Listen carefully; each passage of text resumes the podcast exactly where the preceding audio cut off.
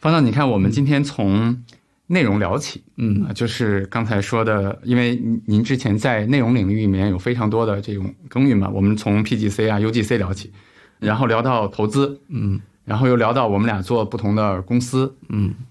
我觉得背后其实都是那条线，就是你你相信我们每个人对这个世界的认知是非常非常有限的，就是在更长的时间维度面前，可能再聪明的人也是一个傻瓜。是。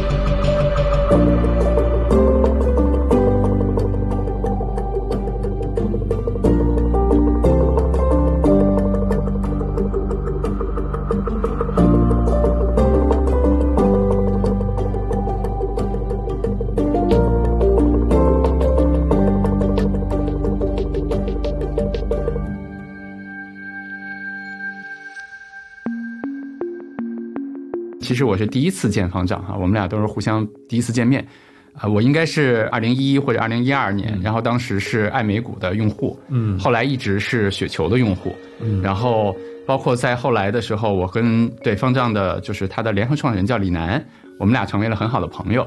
当时李楠在做蛋卷基金，我在做启曼，然后里面有很多很多的故事，对，所以今天就是很高兴能请方丈来，我们俩一起来聊聊天儿，录一期播客。对，方丈简单的介绍一下自己。好的，我是这个雪球的创始人，叫方三文。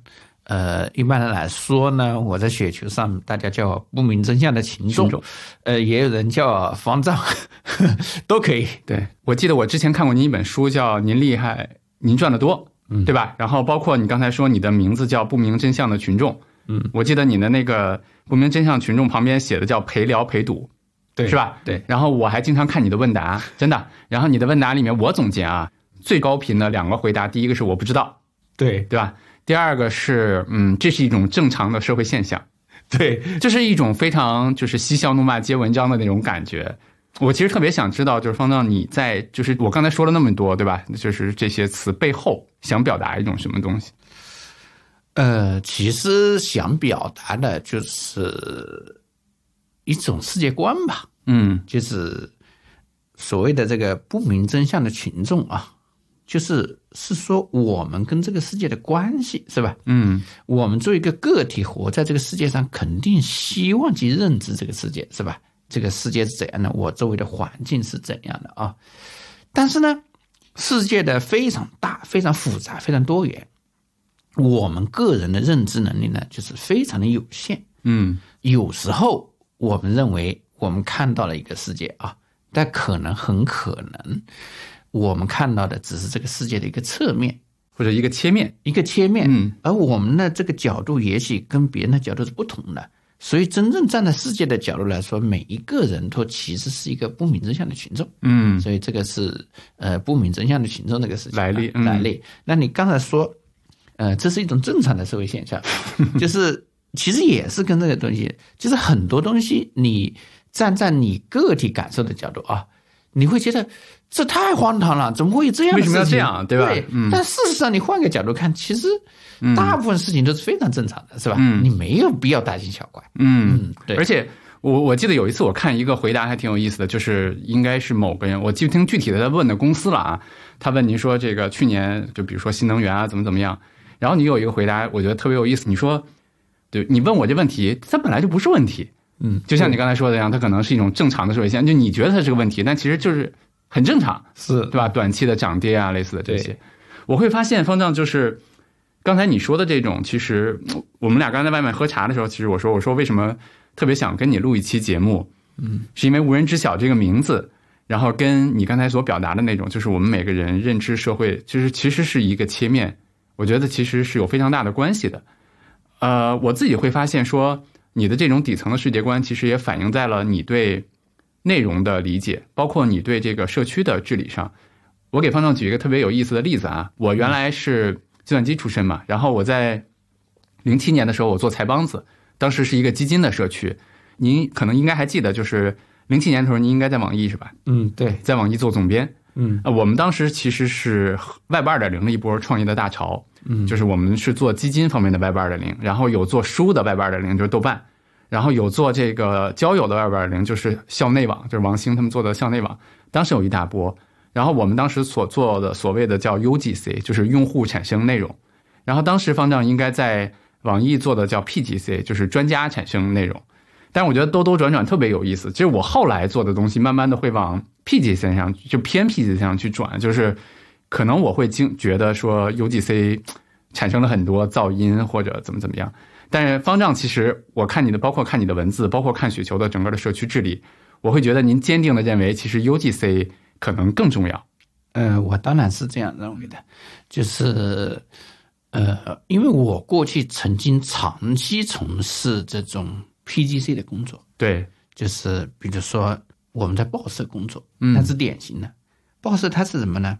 一有特定的人去采集信息，嗯这叫记者是吧？呃，它表示为一种，可能首先它是行政上的授权，有个叫记者证，你知道吗？对就是我知道就是持牌采集信息是吧？你才有资格采集信息。对对对，然后呢，你也有你采集和制作信息的一整套的这个流程，是吧？就是呃，看起来是为了保证这个信息的质量质量。嗯然后呢，后面还有编辑中心，就是有编辑对这个信息进行筛选啊，第二次的处理，处理就是以及他判断这个信息的质量怎么样，以及他判断读者的要求是怎么样啊，嗯然后把它给读者。嗯呃，过去大家都会认为这个东西是理所当然的，嗯就是这样的。嗯，但是实际上，我还在报社工作的时候，我对这个东西就是怀疑。产生了非常深的怀疑。嗯第一，我们的记者啊，他采集到的这个信息，真的他就是他就是那么全面、那么准确吗？嗯第二，就是我们的编辑他对这个读者的需求的理解，他就那么准确吗？嗯我对这个事是有深深的怀疑。嗯嗯，所以呢，最后已经非常清楚的证明，就是我这个怀疑才是正确的。嗯你看，那现在像比如说类似于呃微博，以及像国外的 Twitter 是吧？对，它其实是有无数的这个不明真相的群对众无数的不明真相的群众呢，它生产信息。是那它生产的信息的数量之多，是吧？层次之丰富啊，嗯最后可能它接近事实的这种，呃，可能性更大。可能性，那远远超过了任何就是说用 PGC 模式生产这个新闻的这个媒体啊。明白。另外再看，从比如说满足娱乐需求的这个内容来讲啊，那我们过去认为电影公司、这个电视剧的制作公司啊，嗯以及比如电视台啊、电影制片厂这些，它也有一个很完整的这个 PGC 的这个流程流程。那最后发现是抖音打败了，完全把他们颠覆了，是吧？嗯就是以你想都不想的，大家认为电影就是应该一百二十分钟一部的，是吧？嗯，但是最后抖音却告诉我们，其实可能合理的长度是三分钟。三分钟。嗯 对，这个完全就是超乎人的意料啊！所以呢，就是我觉得是印证了我这个怀疑。最后产业发展和这个用户的需求的反馈也证明了这个。证明了这个。嗯我其实接着您的这个有就有两个问题想问你。嗯第一个问题是你比如说刚才我们说的抖音啊，类似类似的这种，就是它其实比电影相对来说可能它更喜闻乐见一些，对吧？我用这个词。嗯，但会不会我有一个想法，就是说它某种程度上是反映了我们人类底层的一些，比如说偏一些 去去希望去摄取一些过快过轻松的一些信息。但你比如说像我们大家经常看的，我相信你也去看，就像 Netflix 啊，像他们的一些还是在 PGC 流程生产出来的一些纪录片，嗯，一些电影，嗯，它是不是对我们来说带来的愉悦感会更强一些？那我完全不同意这个观点。嗯就是说，对这个世界上的大多数人来讲啊，嗯，是比如说社交媒体啊，对短视频这个东西带给他的欢乐大太多了。嗯就是，呃，对于大多数人来说啊，看一部一百二十分钟的这个电影，电影，是一种非常 boring 的这个事情。嗯就是呃你看看这个用户消消耗的时长是吧？嗯那就是说，比如在这个短视频这些东西上消耗的时长，那不知道是长视频的多少倍，是吧？嗯就是我并不是说这个 Netflix 上的这个长视频就不好看啊，嗯或者没有价值，但是它跟它满足的用户需求的这个体量比啊，是跟 UGC 是没法比的。明白，嗯，明白。我的第二个问题其实是我拿我个人的用户的一个雪球用户的一个体感来说，嗯我记得我在一二年用爱美股的时候，然后后来改名叫雪球，嗯当时其实雪球上整个的就是，呃，这么说不知道是不是有点不尊敬啊？就是用户的质量其实蛮高的，就是平均的投资水平吧。嗯可能那时候能看到很多，呃，就是大家的一些讨论啊，还不错。但是我觉得可能从一五一六年之后，嗯因为雪球的用户量就是翻了很多倍嘛，就有非常大的这个提升。嗯但是我自己从我一个用户的体感上来说，我会觉得平均的发言的质量可能降低了。嗯就大家讨论的可能更多是一看就是一些可能偏短期的呀，或者说是偏，就或者说就是从我个人来说，我就觉得噪音会更多了。这是不是也某种程度印证到咱俩刚才说的那个，就是会不会大量的用户上来了之后，它的一些信息质量会下降呢？呃，我也完全不同意这个看法，就是呃，首先这个信息质量这个东西，每个人的标准是不一样的。对，嗯，就是每个人自己喜欢的才是符合他的质量要求的啊。嗯最后其实还是用户的事算，对，就是然后呢，真正的就是说要产生特别无争议的或者取得共识的高质量的内容啊，嗯，我认为一定得有数量做基础。数量做基础，对对对，嗯嗯，一定得有数量做基础。嗯而且数量它表示一味就是纯粹的数量是吧？嗯比如说你是生产十条还是生产十万条是吧？嗯，肯定是十万条里面出现优质内容概率更高。概率更高。对，第二，嗯更重要的是你不要限定这些内容的来源啊。嗯。如果你只依赖于十个人去生产高质量的内容，嗯。我认为这个是根本是不靠谱的。嗯，但是你让十万人去生产内容啊，嗯。那肯定会一定会出现一定比例的不错的内容。嗯，明白您的意思。那我还有第三个问题，好，第三个问题就是，呃，但会不会说在这种情况下，可能尤其在社交媒体上，就它的转发呀，然后它的呃 like 呀这些，通常比较高的是那些可能不是那么理性的，就是充满情绪的，嗯或者说是一些为了传播的快，它过分简化逻辑的这样的一些信息，它的就声量更强，嗯。会不会有这种情况呢？呃，非常有可能啊。嗯但是是这样的，我观察呢，内容比如说在评论转发的过程中，评论转发和原来的内容，它会形成一个非常好的一个整体，嗯。并不是说盐铁啊，其实主铁是就是内容，跟帖啊评论就不是内容。嗯。凡是一个能引起大规模的评论的内容，最后由原始的内容和评论内容构成的一个内容的整体，它一定是非常优质的。明白，嗯，也就是说，您认为这个其实一个帖子的价值不只是主贴，甚至可能主贴的价值没那么高，是的，嗯，对吧？如果说它的回帖越多，对，你说的对，就是比如说我观察啊，嗯。就是比如说在雪球上投讨论投资类的内容啊，嗯。也许它的原帖是一个完全错误的信息，嗯，但只要这个错误的信息能引起复杂大杂多层次的反馈，嗯。最后所有的信息拼起来，那它就是个高质量的信息。明白嗯啊，我大概理解您的逻辑了。但这样会不会也有一个问题，就是对普通的用户来说，或者说大多数用户来说，他甄别这个信息的这个难度还是比较高的？那这个东西没有办法，没办法，就是他自己啊，对啊他应该具备这样的能力，或者说不断的去对，就是你如果没有能力，难道有少数人给他提供少数信息就能解决这个问题？他也解决不了，这没有用。嗯，明白，非常有意思。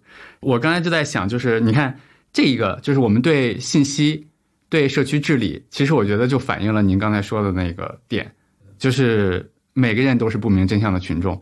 咱们假设说啊，我们需要去阶段性的寻找真理的话，可能我需要这样的社区形态去帮我去做那样的事情，是，对吧？那我们接下来再聊聊投资。嗯我自己看，其实看过方丈写的一些东西，包括原来看就是看您的书嘛，嗯然后里面其实我觉得也充满了这个呃怎么说这个世界观吧。就是方丈写的那本《您厉害，您赚得多》。嗯我记得里面特别吸引我的一句，让我印象最深的一句吧，我现在还能记得的，应该是在投资这件事上证明自己傻叉，嗯，比证明自己牛叉要重要一万倍，对吧？嗯，方正这句话背后其实想表达的意思是什么？就是这样的嘛，就是投资也是我们认知世界的一个一种方式嘛，是吧？嗯那么呢，对我们的认知世界，它同样也就是说，也包含两种不同的方法啊。嗯一种呢是认为，呃，我的认知能力是很强的啊，我能掌握这个事情的规律，是吧？嗯我能掌握这个资本市场上的这种资产价格的涨跌这种规律啊，就是这是一种非常激进的想法啊。哎，今天这个新能源涨了，我新能源我也很懂，是吧？嗯嗯，明天养猪股涨了，养猪股我也很懂，是吧？这是一种认知方法，是吧？嗯呃，另外一种认知方法呢，就是说，可能我们的认知能力是非常有有限，限的，可能今天新能源涨了，我也不懂，是吧？明天养猪股涨了，我也不也不懂。对，那么呢，可能就是说，你只能认识非常有限的公司和行业啊，这是两种不同的这个方法。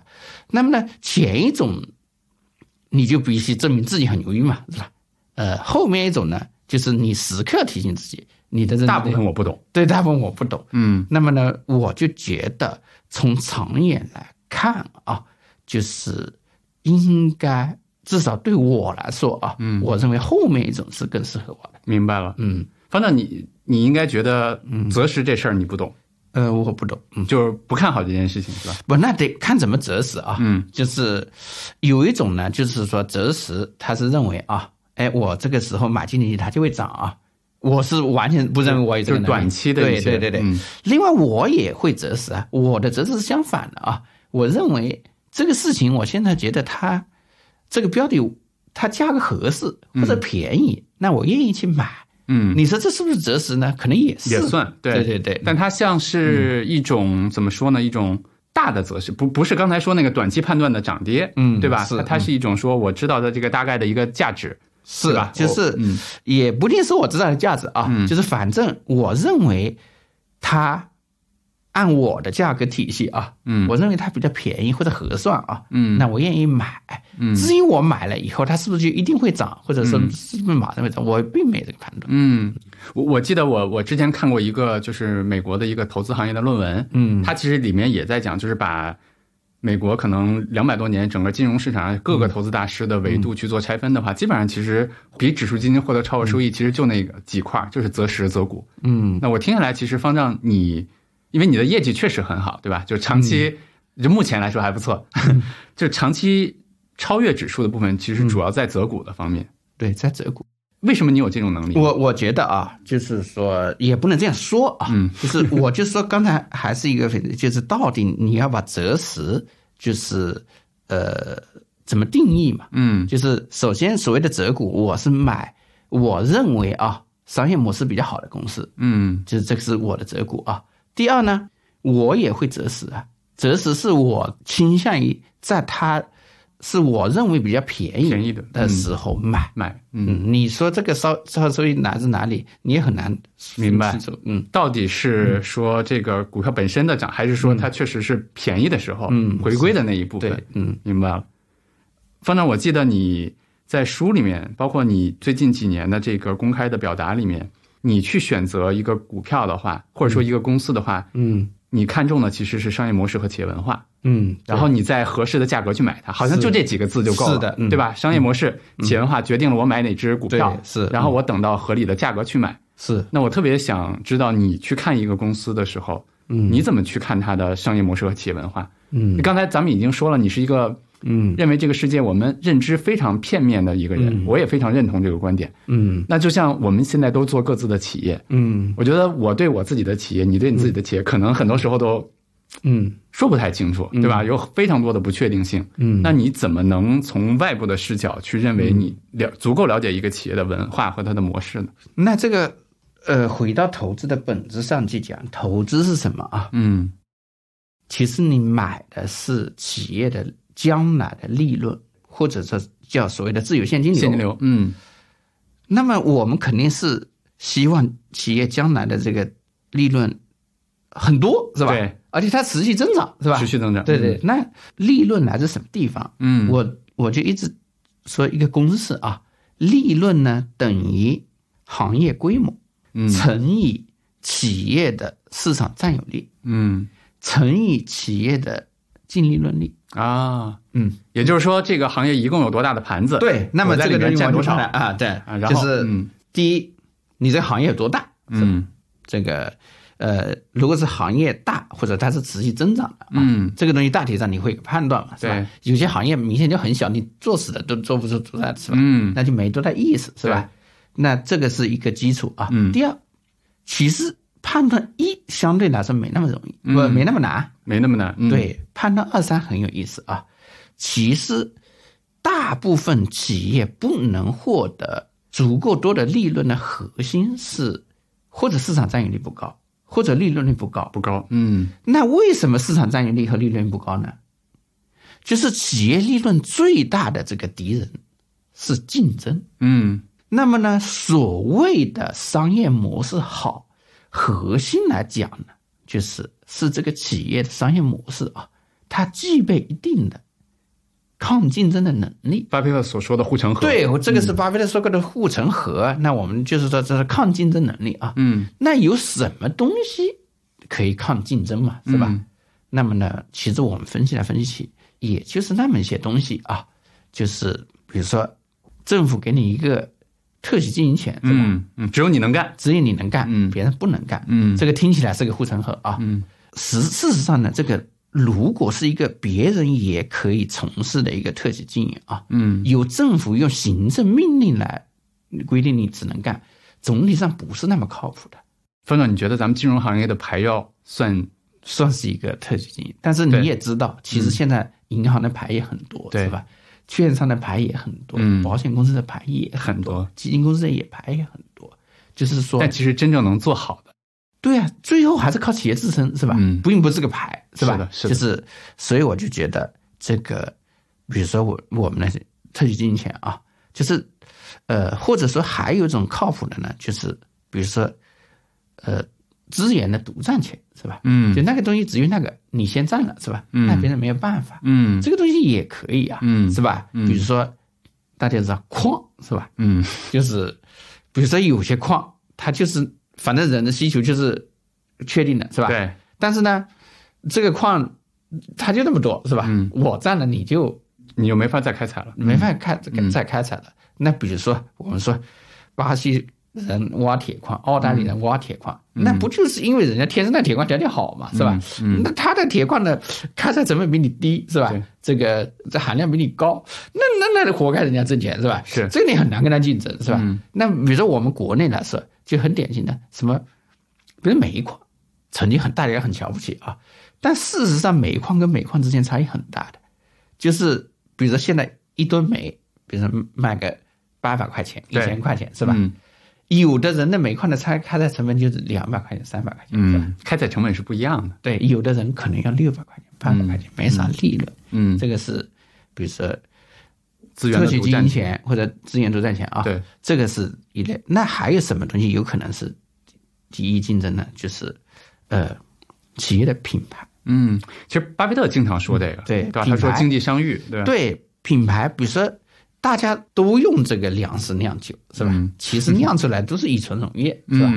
嗯，你的卖两千块一瓶，是吧？嗯。它的才卖二十块钱一瓶，对，其实本身都是乙醇溶液，是吧？嗯。那这个就是品牌，嗯。嗯，品牌是很好的护城河。嗯。呃，然后还有什么？比如说护城河啊，就是比如说规模效应嗯，是护城河，对，就是比如说很多就是东西，你生产一万件，它生产十件，大家的成本就不一样。成本就不一样，嗯。就是规模效应，就是规模效应后面通常由企业的效率做支撑，对，效率优势是吧？是的比如说生产汽车，一个生如果同一款车型啊，如果它能卖出一百万辆啊，肯定比卖出十万的人挣得多。没错，没，错。这是规模效应，是吧？但规模效应有一个问题，就是它其实会消耗资本，对吧？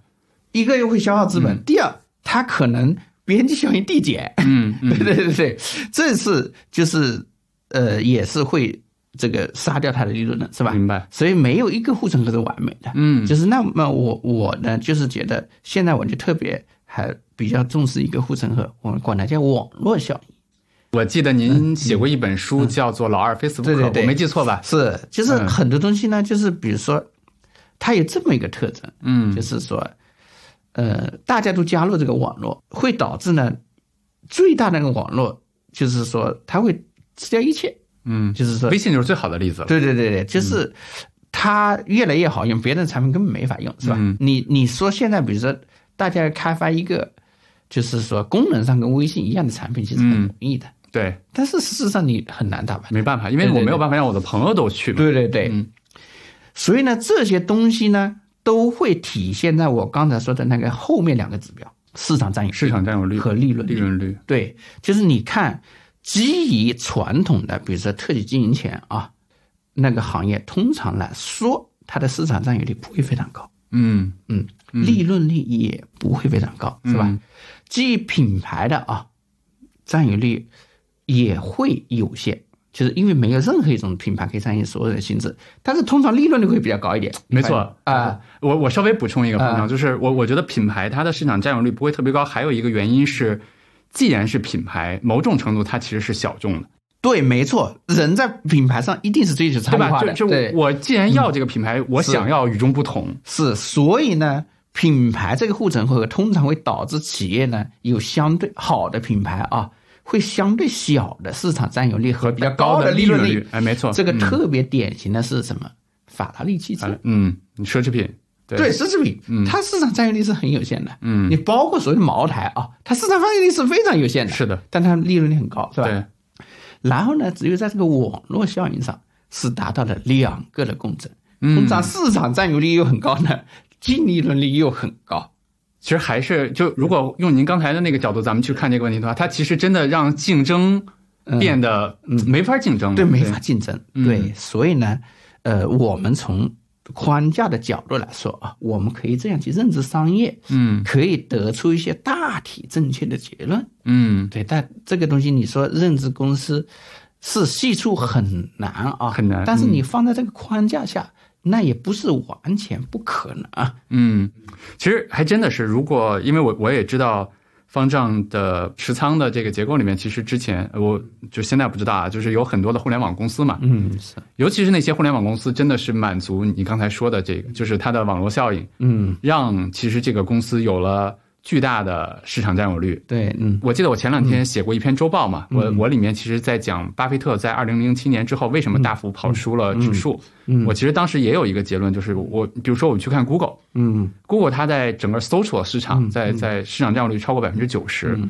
是，但你说，比如说巴菲特的那个持有的品牌，像可口可乐，嗯。已经很好了。是，它在世界的碳酸饮料里面呢，我记得当时我查的那个市场占有率百分之十五点多，就大概是这样的一个。你一看就知道差距在哪里，是吧？对，就非常非常，而且可口可乐的那个利润率比起 Google 的利润率又低了很多，对对对，所以这个商业模式一看就很清楚，一看就很清楚。嗯。然后另外还有一个就是，你看从过去的，你看 Google 起步差不多两千年，两千年之后嘛，嗯，在过去的二十年里面是从零到巨大的一个市场，也就是刚才您说的第一个参数，是市场大的是吧？规模。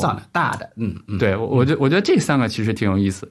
那那我我我其实挺挺想问方丈的一个问嗯。题，就是方丈，这是个结果还是个原因？我我我的意思是说，嗯，你看你的投资业绩很好，对吧？我们现在站在现在的这个时间点，其实互联网的，我觉得它的整个的占有的人均的时长已经差不多了，嗯对吧？我们短视频啊，什么微社交软件啊，各种各样的，其实已经差不多。也就是说，刚才说的第一个因素就是市场规模已经差不多了。那您过去取得的投资成绩非常嗯好，会不会是整个的这个大船，就互联网的这个大船，其实非常好？呃，当然是有这个原因，嗯。就是说我刚才说的三个因素啊，对，如果三个都很好的啊，那真就是全世界最好的这个投资机会啊。嗯，那过去应该是互联网，尤其是移从二零一一年开始移动互联网啊，对，这是三者共振，是吧？没错，对，那目前来说呢，就是第一个啊，就是这个相对来说啊，市场规模，对市场规模它的成长性啊，它肯定是会下降的，是吧？嗯这东西很确定。嗯但是比如说第二个、第三个依然非常优秀。嗯嗯，就是它的占有率和它的最后的利润率，对对对，是嗯最近不热炒元宇宙嘛？嗯大家发现可能这个移动互联网的这个市场规模已经到头了。嗯那我们再创造一个新的脑海里面的东西，再从零去长起来，对吧？那个市场规模可能又又会嗯挺大的。你刚才聊到这儿，我就觉得特别有意思。你看，我个人来说，就是刚才咱们俩聊了很多，就是所谓巴菲特的那个就是护城河的那些啊一些因素。我个人来说比较喜欢的其实是品牌。我们刚才也聊了，就是它会导致说可能这个市场占有率偏小，嗯但是可能毛利就是整个利润率偏高。嗯我我觉得网络效应应该是方丈非常底层的世界观里面的一个词。是比如说，您也经常说这个越多人用越好用。嗯我其实想问一个问题，我觉得这个这个词也会印证到你去做公司上。嗯，你觉得雪球具备网络效应吗？那当当然具备。嗯。这个东西就是又回到刚才，如果是说雪球是基于 PGC 模式，嗯。那这个东西就不成立，嗯，是吧？嗯。如果它是个 UGC 的模式啊，嗯。它就成立。也就是说，在您刚才的那个体系里面，越多人用，是，然后这些人可能产生更多的信息嗯。那这些信息里面出现准确的嗯或者说好的信息的概率会更大对。对吧？嗯。其实大概是这么一个一个逻辑。是，明白了。方丈，你刚才讲的这个，就是我们整个的这个投资里面，我们把它拆成了三个，对吧？就是商业模式拆成了三个。嗯您看一个公司的时候，也经常说企业文化，嗯就企业文化看不见摸不着，嗯尤其是我我猜你也不是那种还需要去公司调研的那种人，对吧？嗯那你怎么去看一个公司的企业文化？企业文化是这样的，就是、首先我们说企业文化为什么重要啊？嗯就是我们知道每公司都是有人来运营了，是对吧？就是呃，如果就是说这个运营的方法正确啊，就是说或者犯错的概率小啊，嗯那企业的就是说竞争优势就可以扩大，就或者至少可以维持。嗯那么，呃，从这个角度来说呢，其实企业文化也是对公司的竞争优势的一个一个工具吧。嗯，竞争优势的一个工具。对对对，所以我们要看这个企业文化，就是因为公司毕竟是有人来运营的。对，就是，呃，我怎么看这个企业文化啊？就是，呃，可能也会分几个部分。嗯一个呢，就是这个企业的产品和服务啊，它是不是给社会啊、给用户、给客户创造了正向的价值？嗯嗯，提高了效率，改善了体验，是吧？嗯这个这是一个非常重要的一个基础。就是第二个呢，就是企业里面啊，员工能不能比较好的工作啊，就是是给企业创造价值，而不是说呃是个损耗啊。嗯就是这个是员工啊，嗯，但怎么看呢？你怎么去观察企业里面的员工他在是不呃是损耗？这个东西不难看到，嗯就是你跟企业总体上会接触它的产品和服务。首先啊，总体上你大概率会接触它的产品服务，嗯然后呢，能够从他的产品服务里面闻到一股子味道。道。是，然后呢，你很多时候你还有机会接触到他的人，嗯。这个接触可能包括这个呃各种形式的接触啊，嗯。就是呃，比如说线下见到认识的人、嗯。是吧？那其实现在还有一个就是社交媒体啊，嗯。你可以看到，就是说这些企业的员工啊，嗯。他的这种状态啊，嗯，是能能看到的，明白嗯。明白。其实这些综合的嗯，展现了，就像我们说一个人走过来，我们觉得这个人看起来挺知性是的他就是一种味道，对吧？对，嗯。是，就是还有一个企业文化组成部分啊，嗯。就是说企业跟股东到底是什么关系？嗯，这个点说一说。啊，这个东西非常重要。是的，是的，就是其实上市公司这个治理结构呢是有一点呃非常奇特的，嗯。就是无论它的股权结构怎样啊，都会出现这个资产的实际的控制和所有人是不一致的。嗯。就是理论上来讲，资产是潜力股东的，嗯。而这个控制呢是实际控人的，是吧？就是那这个过程中，就是说，如果实控人啊，主要是考虑他的利益啊，嗯啊，不把这个企业的这种利益给跟所谓的股东分享啊，那这个东西也是一个不好的企业文化，没错是吧？所以我们还是从我说产品、服务和社会、嗯员工跟企业、股东跟企业这几个维度来看这个企业的文化。明白。嗯，所以如果这几个方面都让你觉得舒适啊，或者舒服、可靠，那么它的企业文化就是好。嗯，我听到这儿的时候，其实有一个挺有意思的问题，是因为我我们在去收集这些信息的时候，我们会接触到各种信息，是，嗯。但是有可能这个信息它并不那么重要。嗯。我前两天写了一篇文章，叫《细节上雕花》嘛。我我当时举了一个我自己的例子，就是我在两千零五年辞职离开微软去创业。嗯。呃，我当时辞职的时候，是因为我当时的团队里面非常小了，中国的一个一个小团队，然后有比较多的政治斗争。嗯我当时就觉得，哎呀，这个微软完蛋了，嗯。怎么能有政治斗争呢？或怎么怎么样啊？就是盖茨的梦想都不在了。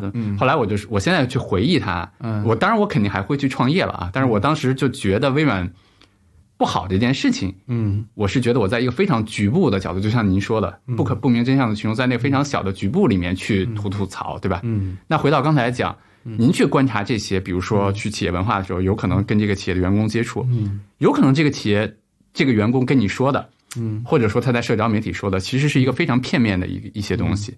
那你也需要大量的信息去拼凑它，是吧？是，我觉得呢，呃，你说的这个问题也很有意思啊。嗯对这个信息本身进行怎么判断啊？那么涉及到两个，一就是采样的样本是不是足够多啊？嗯角度是不是足够合理啊？嗯，嗯，这是一个。第二，对它的权重怎么判断啊？这个东西，哎，权重这个词挺好。，对对，嗯这个东西就很有意思了。就是我觉得呢，呃，这里面是必须进行判断，是吧？首先呢，信息理论上来讲，你肯定是越多越好，是吧？嗯，但不可能啊！对，你时间有限嘛。无论如何，你掌握的信息都是只是所有信息中的一部分，对是吧？所以这个时候，这个东西是不是权重对它进行判断啊？就是是不是本质问题就非常重要了。嗯就是比如说，我给你举个例子吧，嗯特别极端的例子，就是比如说劳动密集型的企业里面啊，员工的满意度啊，那一定是有限的。这说实话，你非常问理解嗯你问富士康的工人，嗯，你对工资满意吗？我估计没有一个人。或者说你累吗？对对对，你累吗？他肯定说很累，嗯那工资呃，他肯定很低。但你你如果这样得出，就是说这是一个不好的企业，没错这是不错不对的。那你得回头看看，就是在同样的情况下，嗯这个工人是选择去富士康工作还是去别的地方工作？没错，对这个才重要。嗯或者说，这个呃，这个时候就是同样的这个员工在哪里工作效率更高，更高创造对效率更高，更大这个嗯才重要，是吧？或者我再给您补充一个，就是如果是一个创意类的企业，嗯，他的员工非常累，就没有时间去那什么，可能也是有问题的，是，嗯。对吧？所以其实刚才我觉得你说的那个权重嗯，和它的维度，这两个就非常重要，因为我们每每个人好像每天都拿到信息，就觉得我懂这个企业了，对对对，它好它不好，是。但它其实对吧？就是那个权重和维度就就挺有意思的。是，所以其实刚才比如说我们去看这个企业文企业的这些文化的时候，我不知道我之前的几个嘉宾，嗯大家都会比较看重这个企业创始人的一些一手的资料。嗯我不知道方丈是不是也就比如说他自己是究竟怎么想的呀，类似的这些。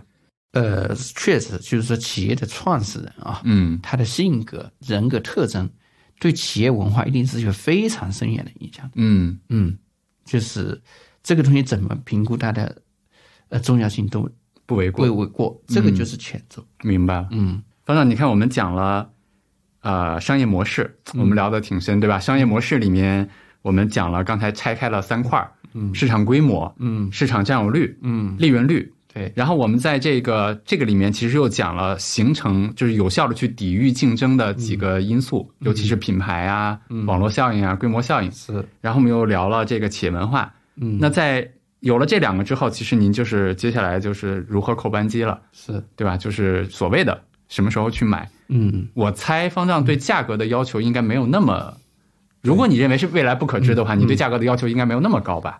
对我对价格的要求没有那么高，嗯但我喜欢在股价下跌的时候去买，或者说大家就是就偏逆向。对对，就是嗯大家就是说觉得这个行业出了问题，这个企业出了问题的时候去买，我倾向于这样。哎，但这个嗯大家都觉得出了问题，你去买，就代表你觉得可能还好嘛？那这会不会某种程度跟你的这个不可知有点矛盾？这样的就是说，这个时候你只能去判断，对，这个没有办法，嗯，你除非你不投资，是吧？对，那么呢，要投资的话，总体上我认为就是说这个规律是比较清楚的。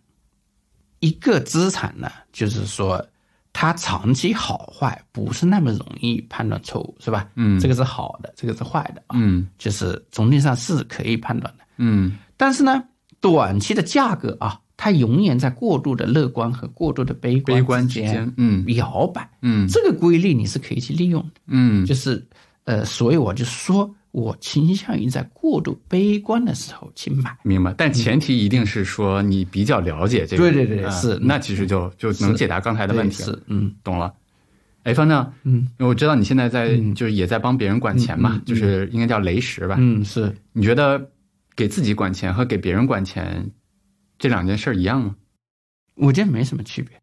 但是会不会因为经常有，比如说公募的、私募的，嗯。包括我我前两天注意到雪球上其实也有这样的讨论，嗯。就是说投资者的呃情绪也好，然嗯。后他们的也好，给基金经理造来了带来了很大的困扰，导致基金经理甚至去违反了自己的一些投资原则，最后嗯。搞得投资的业绩也不好，就是经常有这样的讨论吧？嗯，你你也是这么看吗？我觉得这个想法是非常扯淡的。嗯。这个，比如说啊，嗯你说你是因为投资者的情绪导致你投资业绩不好，那么呢，我就是进行一个简单的逻辑上的推理啊。嗯一，按投资者的情绪来办事是对的，是能够创造收益的，是吧？嗯那你就应该按他的意志来办，是吧？嗯最后大家都很高兴，这个事情不存在，是吧？所以就不是了，对第二，如果按投资者的要求办没有用，是吧？，对，那你这个应该无视这个情绪啊。嗯所以无论如何都得不出投资者的情绪就是导致了你投资业绩不行的这个这个结论，这个结论逻辑上是走说不通的。我我在想，其实问题其实还是出在说他拿了不该拿的钱，是不是？你说的很对，就是说你拿了不该拿的钱啊，嗯这只是其中一个部分。嗯第二就是说，你对这个这个投资上的看法，你自己也并不确定，是吧？嗯然后呢，又因为这样，然后呢，你又归咎于别人啊，嗯这个是非常糟糕的一种。嗯，放到美美国有一个公司，它蛮有意思的。这个公司呢，它也是一个资产管理公司。嗯它做两件事情。第一件事情呢，是你可能想投资我的基金的话，你得先考试。嗯啊，就所谓的先考，其实这是抬高门槛嘛。这他做的第一件事情。嗯第二件事情呢，他会把自己说的，你说他降低预期也好，会把自己说的比较弱，嗯。就说我没那么强，但是我有一定的优势在这个市场上，但是你不要期望过高。嗯。他通过这两点，其实就让大部分嗯，人这个筛出去了。是。第三点呢，是他经常嗯。开放赎回，就是他他是那种不是公募嘛，他经常开放赎回，就告诉大家说我最近是怎么怎么样，如果你有赎回，赶紧的去赎回。嗯。就我我是大概是几年前关注到这个公司的，嗯当时很就是美国市场里面有很多讨论说这个公司一定做不大，它现在的规模其实做的还蛮大的。嗯我会发现它，你看它筛选了一帮和自己非常同频的人，嗯，对吧？我我觉得这个其实跟咱俩刚才讨论还我一，听就觉得这个可以做大。可以做大是吧？，对对，他采取的就是正确的方法。嗯嗯，其实我就觉得正确的方法包括这这么一，只接受就是说跟自己的投资行为、投资理念匹配的钱，对不要能去拿不匹配的钱。对，第二呢，管理好投资者的预期，管理好投资者预期，我觉得非常有意思啊。就是一，你千万不要去承诺啊过高的收益啊。首先，承诺收益只能这个合规上是不允许的啊。对，但是有还是有很多人有很多方法去做。暗示，就是说我投资能力是很强的，这个东西就是嗯为你的后面的这个问题埋下了这个祸根。祸根嗯对，就是管理好预期。嗯就是我觉得管理预期，就是说特别好的啊。大多数呢，基金经理呢是自己在业绩好的时候啊，会特别乐观，就是说叫投资人买入是吧？然后呢，最后做的特别好的基金经理其实是相反的，嗯，就是他在特别业绩特别好的时候，一般来说不怎么叫这个投资者去买。是的，对，相反，他的业绩不好的时候啊，他会说，其实现在基金是更有投资价值。嗯。这种东西就搞对了。嗯。嗯，其实是这样的，就是他某种程度上对基金经理也是逆人性的嘛。是的，但他，我我其实你放到，你刚才说那句我特别有感触，就是你说你看着我说，嗯，我相信他一定能做大，嗯。我也是这么相信。但是我觉得很多人其实还是觉得时间太长了，嗯。但是是吧？嗯，就就很有意思。我我觉得没有用啊。就是说，如果你的方法不对，你短期有用就真的能有用吗？嗯没有用啊。也没有用，对对，没有用，最后招致了一堆的抱怨，是吧？对就是你给投资者过高的预期，又在基金特净值特别好的时候，就叫人拼命买，是吧？结果买人家要回撤，他感受不好，他赎回走了。你这个过程你什么没捞着啊？除了捞着了别人对你的怨恨之外，什么收获都没有。都没有，对对对，嗯。没错。对，还有一个就刚刚你说第三期就是赎回这个事情啊，我觉得很很有趣。其实这个事情是有争议的，嗯。就是现在据说有很多基金啊，就是说通过设立这个锁定期，对，就是来呃稳定这个资金啊，嗯。呃听起来很 OK 啊，嗯。就是哦，反正它不能赎回，所以呢它不会对我形成干扰。嗯。我最近对这个问题有些观察，嗯，哎，说说您的想法。我发现没任何用处。嗯我甚至观察到亲眼观察到这样的案例，嗯一个人他基金设立了锁定期，然后呢，这个投资的过程中，这个投资者对业绩不满意了，嗯，从法律上来讲，他没法赎回啊，是吧？。对，但是他不停的闹啊，嗯，最后也没有办法，就是说还是对你形成了这个干扰，干扰嗯对，甚至我看到有个管理人说是行啊行啊，你要赎回。我把钱给你得了，是吧？你把分转让给我就行了，对成了形成一个场内的这个交易了。对对对对，就是那不得了吗？是吧？嗯我觉得那如果你早知今日，何必设什么锁定期呢？锁定期没有用，嗯嗯，明白。就是所以还是寻找匹配的资金啊。对然后以及就是说管理好它的预期才预期有用，锁定期这些东西没有用。我可能补充一个，就是因为市场还是会波动嘛，嗯可能在这个波动的时候，他情绪不好的时候，可能还是要借这个机会去讲一讲你的投资理念，是可能也就是到这儿了，对吧是？然后他要赎回的话，嗯，我的想法其实还是应该让他赎。是，就是你不让他赎回也没有用。嗯，方正，你看我们刚才讲这个投资，嗯我觉得还挺有启发的。但是对大多数人来讲，每个人其实都有自己的正常的工作嘛。嗯我总是觉得，对很多人来讲，这还是挺难的一件事儿。嗯您觉得说对，比如说对大多数不是想在投资上去研究的特别深的人来讲，嗯，你给他们的建议是什么？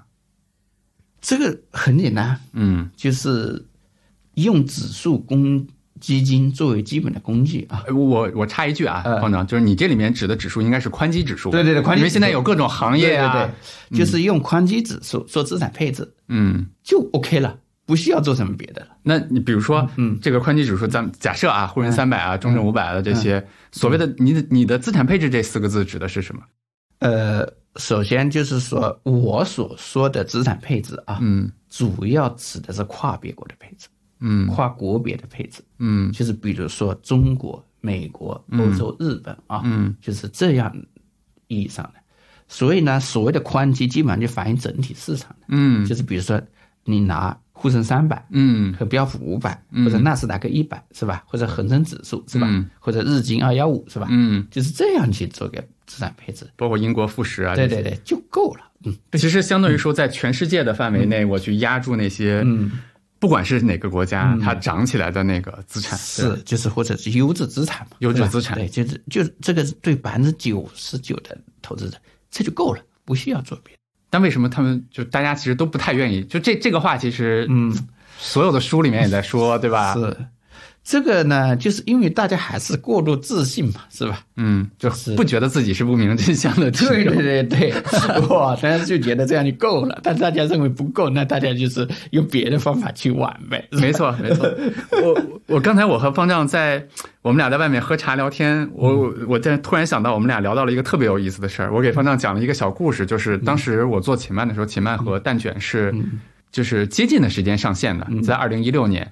然后当时那个我们都做了一个二八轮动嘛，嗯然后当时是应该蛋卷先上线的，我当时还在团队内部写了封信批评大家，我说你看我们这个提了半天的概念，嗯然后最后咱们比这个蛋卷晚上线了，嗯然后当时我就记得方丈写了一篇文章，叫做“从今天开始让一只狗”，因为那会儿是阿尔法 Go 是吧？是是就就那会儿特别火的时候嗯，让一只狗替你投资。我想说的是，在那个侧在那个切面，其实我们当时都对那个二八轮动也好，或者说其实还寄予了一定的期望。嗯，我们俩刚才还在 在在回忆那件事儿，是吧？对对，对，其实二八轮动这个东西呢，本质上就是也是呃想用一个简单的方法啊。达到一个非常难以达到的目的，目的。就是所谓的非常难以达到的目的，就是高抛低吸嘛，对。就是回避，就是回撤，减少回撤，增加收益嘛，对？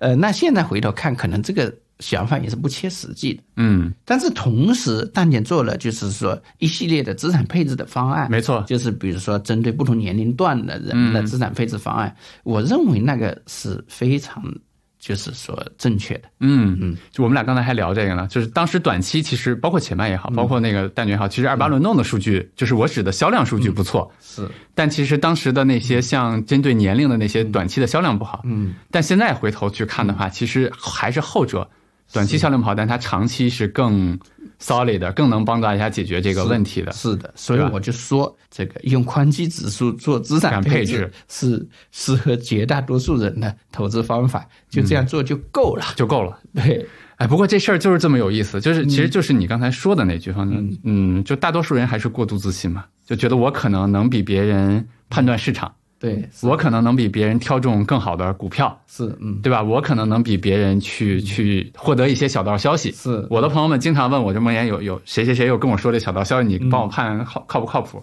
嗯，就是这些其实让我们扰乱我们吧，我觉得可能是这样。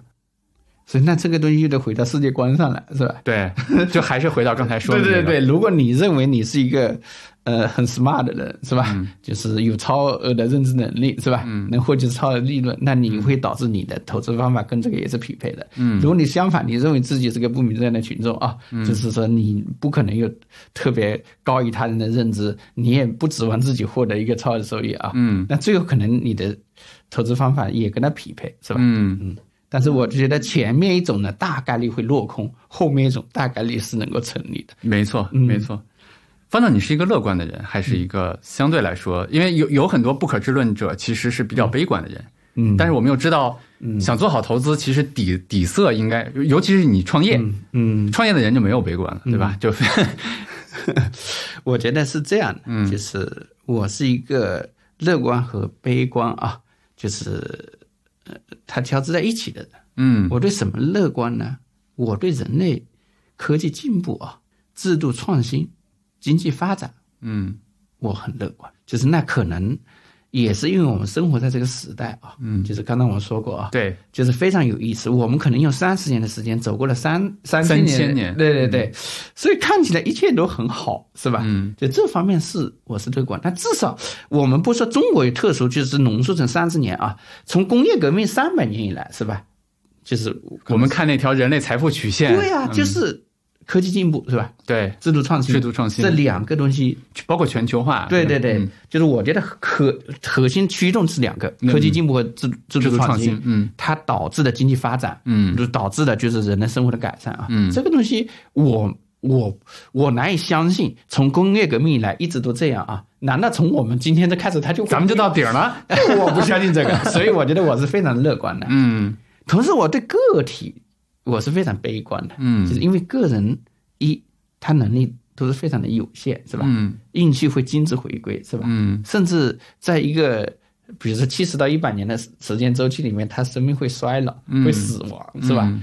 那这个东西我是比较悲观的。嗯，嗯。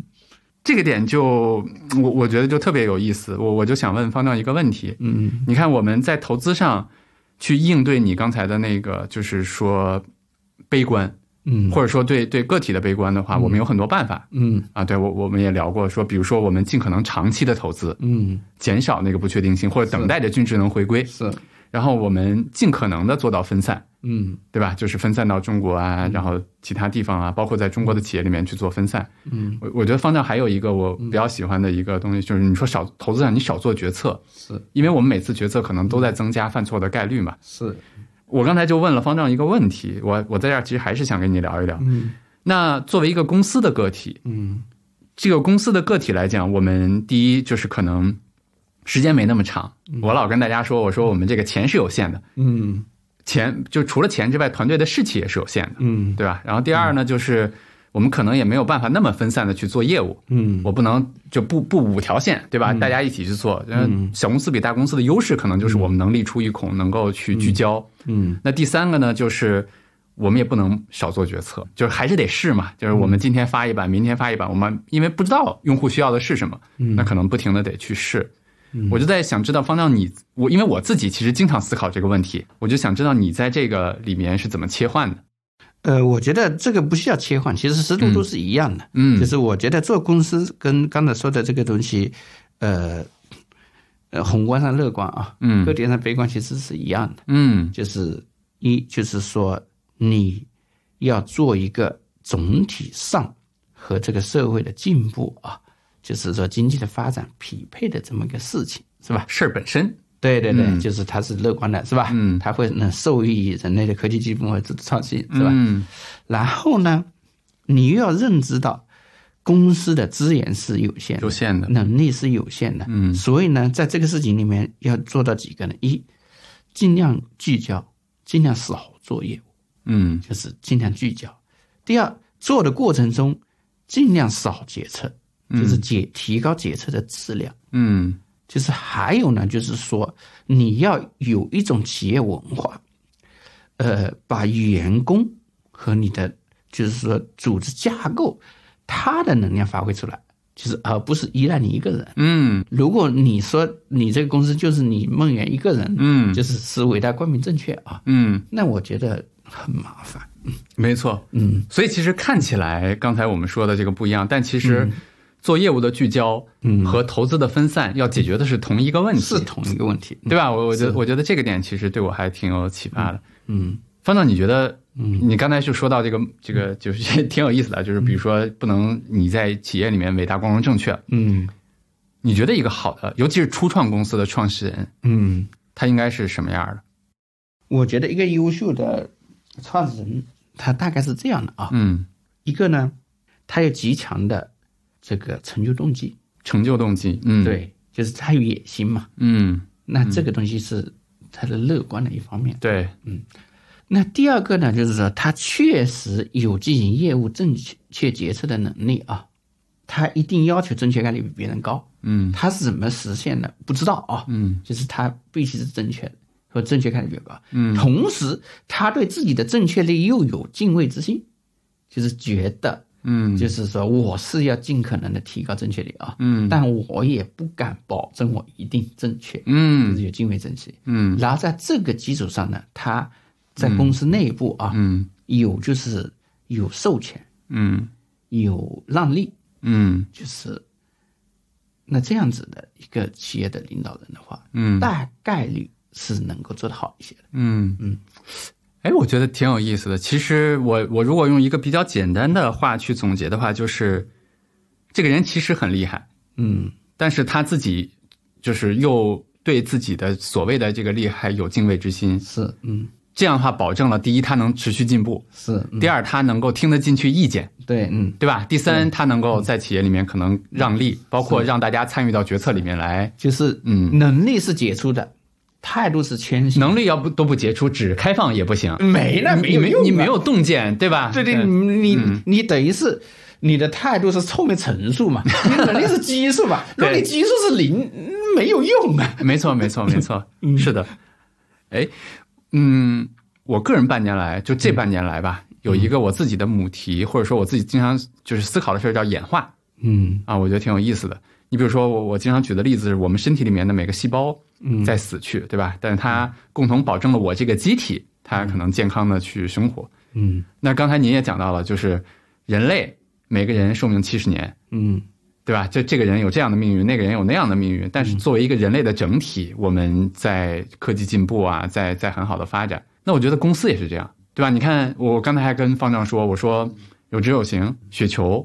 都在解决中国人的财富管理的问题。我们在尝试不同的方向，在走不同的路。它就像两个人或者两个细胞一样，嗯也有自己的生命周期，也有自己的命数，也有自己的未来的命运。嗯但是作为一个整体，作为中国来讲，可能他们之间的竞争啊、合作啊，包括这个市场还有很多其他的公司啊，嗯又保证了整体的这个社会的这个在这个财富管理这个领域里面的一个一个进步，嗯对吧？就是又回到了我们说的那个点，就从投资的角度，嗯那我可能就这两个企业都投了。但是从一个创业的角度来讲，嗯我可能就得既认识到我在这个行业里面我要解决的问题，某种程度我又得认识到，我也有这个公司也就像人一样，也有它的一个一个寿命和一个命数在那儿，对吧？是我我记得原来我看过一本科幻小说，它里面有一个结论，我觉得特别有意思。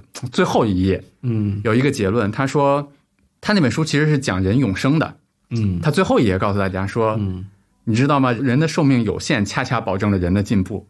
你我花了很久才明白这句话说的什么意思。是这个这个东西是非常正确。我其实前几年我刚在写序上说几句话啊，哇哦，是吗？呃，七十年归零啊，嗯是人类社会公平的主要的保证，或者也是人类社会持续发展的保证。嗯比如说啊，嗯就是人跟人之间，就是首先每个个体的独特性你是很难解释的啊，对，但同时个体之间的差异性是很明显的。嗯就是比如说你比我聪明啊，你比我聪明十倍是吧？嗯在某些阶段我必须承认这个啊。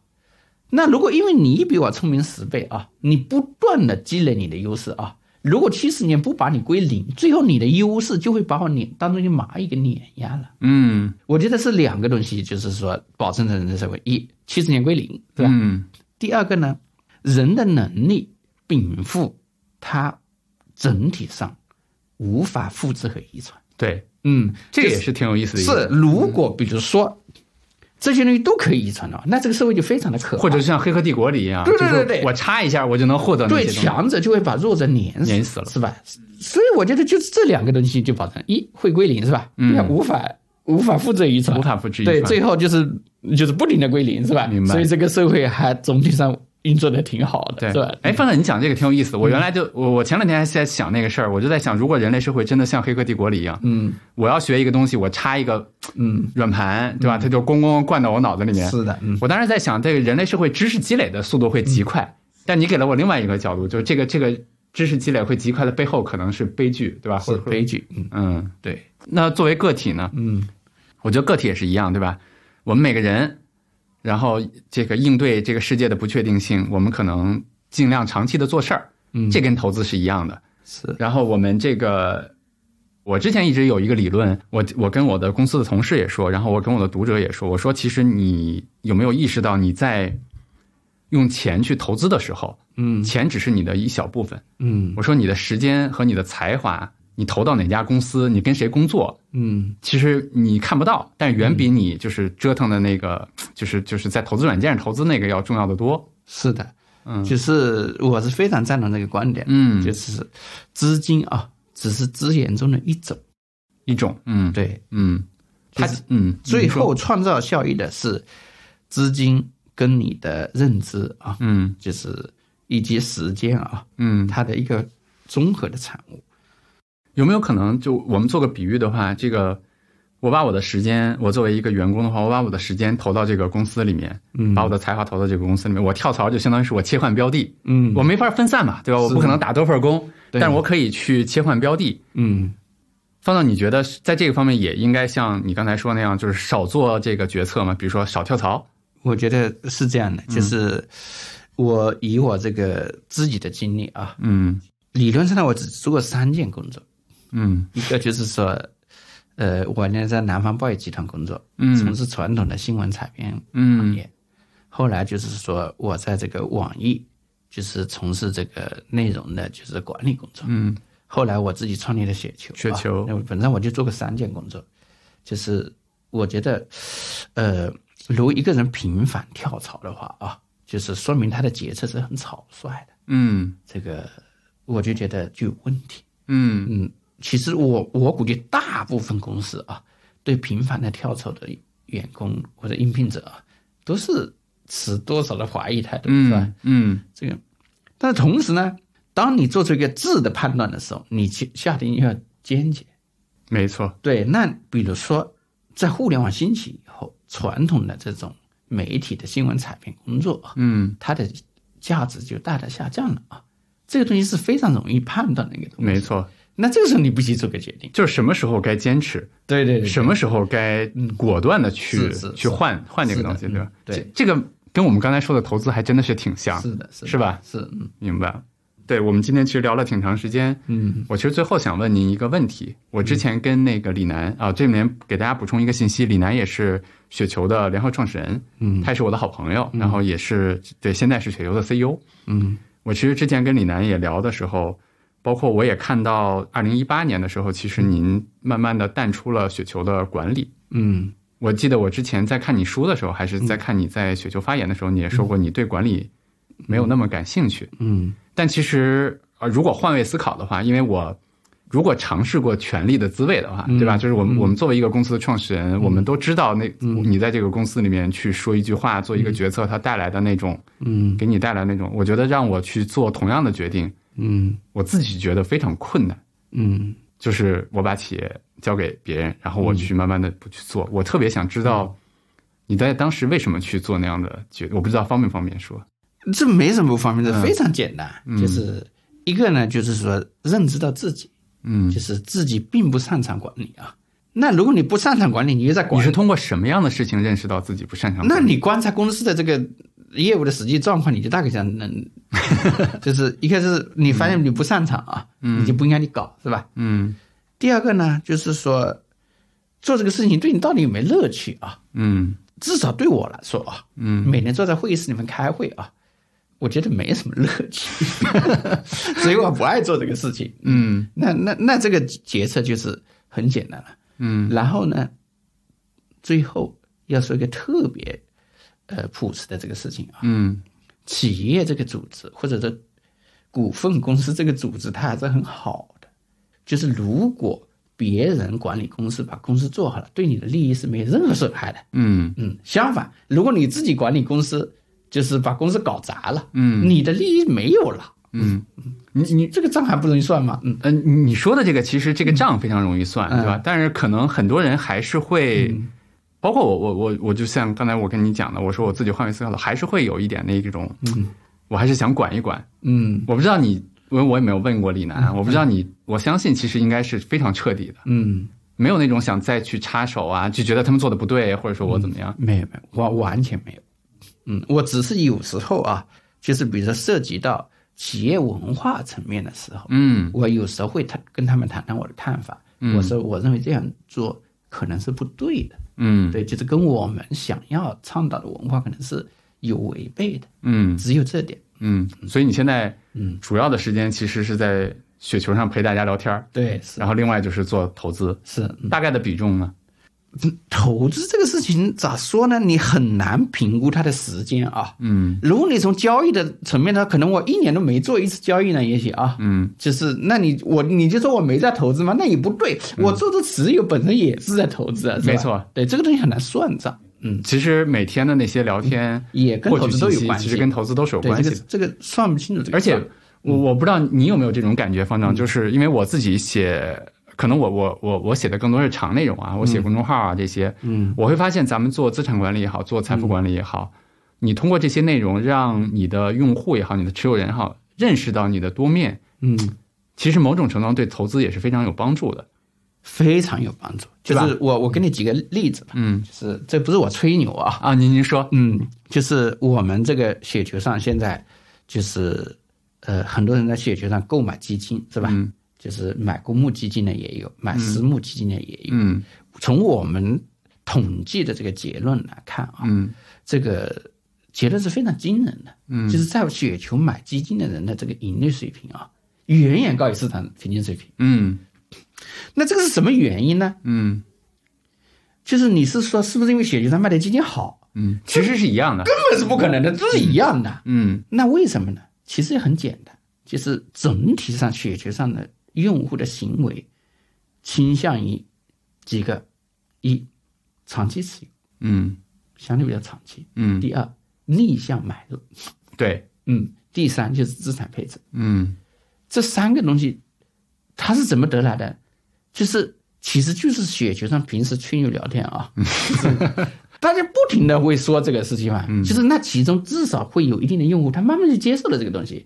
我们看基金申购数据的时候非常的明显，嗯就是我们那里申购基金的时候是市场大跌的时候申购量最大。嗯嗯，明白。对，那这个东西就其实就是说这个吹牛聊天啊，就是说信息交流啊，对投资者行为产生了深远的影响，影响。最后帮助他挣到了钱。嗯。那这个东西不是很美好吗？嗯，其实借用你刚才的那个理论，方丈，就是你说的那个信息的那个权重。嗯。如果我们把一个人长期的投资收益也做一个信息权重的话，我觉得有几个比较重要的：嗯。持有的时间长，嗯，别乱折腾，对，资产配置，是然后别太贵的时候买。是嗯。这几件事儿如果都解决了，嗯。其他的细节买的啥嗯，没那么重要，没那么重要，对对是，对？吧？其实恰恰刚才你说的就是这些陪聊啊，这些陪伴啊，让这些人把这几个关键环节做到了，是的，嗯。对吧？他最终获得了一个不错的所以看起来就是说，社区里面乱糟糟的搞啥的都有啊。嗯，你没有想到这个东西对投资者行为它有那么重要的影响。就真正的还是对影响了哪些行为？是最后他挣到了钱了，是吧？你有点想超乎你的想象，是吧？你原来以为你得手把手帮他弄才能挣到，其实不是的，是吧？其实通过交流，通过吹牛聊天，最后影响投资行为，最后挣到了钱。明白这个事情非常有意思。明白？方丈，你看我们今天从内容聊起，嗯啊，就是刚才说的，因为您您之前在内容领域里面有非常多的这种耕耘嘛，我们从 PGC 啊、UGC 聊起，然后聊到投资，嗯然后又聊到我们俩做不同的公司，嗯我觉得背后其实都是那条线，就是你你相信我们每个人对这个世界的认知是非常非常有限的。我前两天看了 看了你一个应该是雪球的一个读书的一个直播吧，是我其实挺喜欢里面的一句话，你当时在里面讲你为什么喜欢《红楼梦》，嗯，我不知道你记不记得啊？就是我可能都不那么记得你了，不太记得了，我我给你复述一下，你你当时说 四大名著里面，你相对来说比较喜欢《红楼梦》，原因是什么呢？原因是或者说很多书里面讲的知识的部分，其实过一二十年或一百年就过时了，嗯。但是描述的那些人类的情感，它是持久的，是。它是共有的。是。对吧？然后我挺喜欢你在那个直播里面说的一句话，我觉得特别符合我们今天聊的主题，就是在更长的时间维度面前，可能再聪明的人也是一个傻瓜。是我觉得这可能是你世界观非常底层的东西，它指导了你怎么去建内容社区，嗯怎么看待 PGC、UGC，嗯怎么去投资，是。怎么去做企业。我不知道是不是这样哈？大体上是这样，大体上就是做什么事情，其实每其实不光是我这样，别人大概也是一样嘛，是吧？其实他做不同的事情的时候，都是有他的底层价值观去决定他的行为的。嗯，是这样的。其实最后想跟你聊一个非常有趣的话题，方丈。我们在公司里面，我去年我有一个朋友，也是我的股东，他来了我的公司，然后跟大家说，征集一下，呃，让每个同学交三个答案，说你认为有这种型死掉的最可能死掉的原因是什么？让每个人写三个。你知道排名第一的原因是什么吗？嗯，我不知啊，你肯你肯定猜不到，排名第一的原因是大家说梦妍出家。对，但他想表达的意思是什么？因为咱俩虽然接触不长啊，但是可能就相对来说，我可能平时写的东西，嗯我讲的东西，然后我爱看的书，嗯让大家觉得我多少不可知论，嗯或者说就是总讲一些这个比较玄的东西，然后大家开玩笑嘛，去去说这个。我为什么就想到这儿？我就觉得我们俩今天坐这儿聊天特别有意思。嗯，然后你看方丈这个名字，嗯你书的那个封皮是一个老和尚，对吧？然后包括你在那个就是雪球的直播那个视频里面，我特别印象深的说，你说你们将来搞这个节目，不要给我起一个修行的名字哈，嗯。啊对，然后我就觉得其实其实蛮有意思的，我就想最后我们聊聊这个话题，就是对比如说修行啊，对佛系啊，嗯。对这些词你的一个看法，嗯，反正我觉得嗯这个词多少是被人用坏了。嗯，其实它本身 按道理不是一个坏词，是吧？对对但是怎么感觉就是骗子喜欢用反？正我不想贴这个标签对吧所以嗯我觉得就是人就是活着啊，嗯就是说，呃，那你都是呃，首先基础的获得资源养活自己啊。嗯第二呢，你呃提高自己的政治能力啊，嗯，就是最后也是提升你获得资源的这个能力啊。嗯，那你这个东西叫是不是修行啊？就是可能也是修行吧。嗯但是呢，我不喜欢把它挂在嘴上。嗯，我前几天和几个朋友去一个非常有名的庙里面啊，北京吗？对，然后看到就是那个庙里面的方丈或者和尚啊，嗯从那个庭院里面匆匆的走过，嗯我就跟那女朋友聊这个，我说啊，自古以来就是说，所谓的出家啊，我觉得都是对自己的生活的一种躲避，而不是一种修行。嗯，真正的修行应该在现实生活里面去修。就所谓的出世和入世。，对，嗯，然后没想到那两个朋友非常赞成。他说：“每天你在家里面搞老婆孩子，那才叫修行。要是那个事情你弄好了，那就是 那就真的好了。对对对对对你躲在庙里面一个人，那算个啥事啊？明白了，明白了。好的，那我们今天就聊到这儿，嗯好吧？谢谢方丈。好，谢谢梦妍。好的。好，拜拜。